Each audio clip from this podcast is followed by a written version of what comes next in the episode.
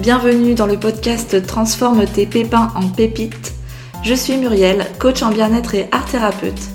Je te propose ici de retrouver dans chaque épisode des partages, des conseils, des outils pour te sentir mieux dans ta vie, pour transformer tout ce qui te pèse, pour transformer le négatif en positif. Ici, on passe à l'action pour que ça change et on passe à l'action pour une vie meilleure. Et c'est parti, on se retrouve aujourd'hui pour le deuxième épisode de 21 jours pour mieux vivre ton hypersensibilité. Donc hier, on a dit que l'empathie est l'une des grandes qualités des hypersensibles. Et aujourd'hui, eh bien, on va découvrir ensemble la deuxième qualité qui te permet de faire de ton hypersensibilité une force. Et juste avant ça, eh bien, j'aimerais te dire que moi aussi, je suis une personne hypersensible. Tu l'as sans doute deviné. Mais comme je n'aime pas les étiquettes, eh bien, je ne dis pas que je suis une personne hypersensible. J'ai beaucoup de sensibilité. Je ressens les choses très facilement dans mon entourage, dans tout ce que je vis. Ce n'est pas pour autant que je vais me mettre dans cette catégorie d'hypersensible parce que je n'aime pas mettre les gens dans des cases, tout simplement. Voilà pour cette parenthèse. Eh bien, je te propose de découvrir ensemble le deuxième avantage à être hypersensible. Et comme d'habitude, je vais te faire deviner avec des exemples eh bien ici de ma vie quotidienne. Donc par exemple, eh bien j'adore cuisiner et euh, je vais souvent chercher des recettes de cuisine pour avoir euh, la base de la recette. Et je me dis à chaque fois que je vais suivre à la lettre tout ce qui est dit. Sauf que ce n'est pas du tout ce qui arrive. Eh bien, quand je me mets à cuisiner, j'ai tout un tas d'idées qui viennent et puis bah, je ne suis plus la recette. C'est-à-dire que soit je change l'ingrédient, soit je enlève de la quantité d'un ingrédient, j'en rajoute d'autres. Bref, je fais différemment. Quelquefois, évidemment, ça rate et ça fait pas des super recettes. Et quelquefois, bah, ça fait d'excellentes recettes. Quand je pratique aussi le cake design, si tu me connais, eh bien, tu sais que c'est ma passion de faire des décorations en pâte à sucre sur les gâteaux. Eh bien, euh, je pars toujours d'une idée, évidemment, avec un plan euh, de comment je vais faire exactement mon gâteau d'anniversaire, par exemple. Et puis, au final, eh bien, qu'est-ce qui va m'arriver, c'est que quand je suis en train de créer, eh bien, j'ai plein d'idées qui me viennent à l'esprit. Et puis, je me mets à rajouter des détails, à changer des choses. Et au final, eh bien, je n'ai jamais le même résultat que j'avais espéré au début. Quand je danse aussi, parce que un de mes sports favoris c'est la danse, eh bien je me laisse transporter facilement par la musique, par les mouvements. J'ai des images qui me viennent. Parfois, selon le type de musique, eh bien je me retrouve dans un pays ou dans un autre à voyager et euh, je me laisse vraiment guider par ce qui vient.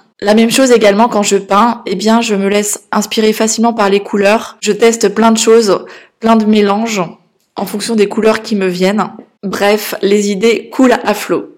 Donc, je sais que tu l'as deviné, la deuxième qualité des hypersensibles, eh bien, c'est la créativité. Le fait que tu sois créatif, eh bien, tu as tendance à percevoir le monde de manière plus intense, à puiser dans cette richesse émotionnelle pour créer de l'art, pour créer la musique, la littérature, etc. Et tu peux être très doué dans l'un de ces domaines. Évidemment, on trouve la créativité partout, donc tu peux être très créatif dans le jardinage, dans le bricolage, dans la cuisine, dans la couture, dans ton travail, dans ta manière de t'habiller, dans tout un tas de domaines de ta vie. Tu fais preuve d'originalité et d'unicité. Parce que, par exemple, si tu as un placard vide chez toi, eh bien, il peut devenir une source infinie de projets de bricolage. Tu vas peut-être finir par peindre des étagères, fabriquer des sculptures en papier mâché et peut-être même te créer une pièce secrète derrière le placard ou pas. À toi de voir. En tout cas, le fait d'être créatif ou créative fait que tu es très pro pour optimiser les choses, pour gagner du temps, économiser de l'argent parce que tu peux te dire des choses du style pourquoi acheter un nouveau meuble quand on peut simplement peindre l'ancien en rose et le transformer en une œuvre d'art abstraite? Et en ça, eh bien tu es aussi doué pour la résolution de problèmes, de trouver des solutions créatives, de donner plein d'idées et d'aider, d'inspirer les autres. Tu es également le roi de la communication visuelle parce que tu as tendance à communiquer par des images. Lorsqu'on te parle, eh bien tu visualises facilement la scène que l'on est en train de te raconter ce qui fait de toi quelqu'un de très doué pour retranscrire ce qui a été dit, soit par des images, soit par des schémas, soit par des dessins. Et pour ça, les enfants t'adorent. Ils adorent être à tes côtés parce que eux aussi sont très imaginatifs, eux aussi sont très créatifs et c'est facile pour toi de communiquer avec eux et qu'ils te comprennent. Maintenant, c'est à toi.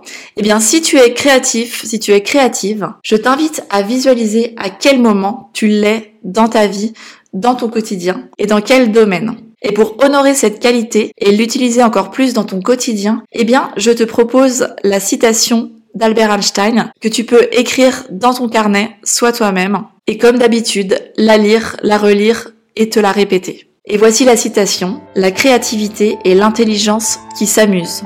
Albert Einstein. Alors c'est parti, à toi de passer à l'action et mettre en pratique. Et en attendant, on se retrouve demain pour le troisième épisode et découvrir ensemble la troisième qualité des hypersensibles que tu peux utiliser comme une force dans ton quotidien. Je te souhaite une bonne pratique et te dis à demain. Ciao ciao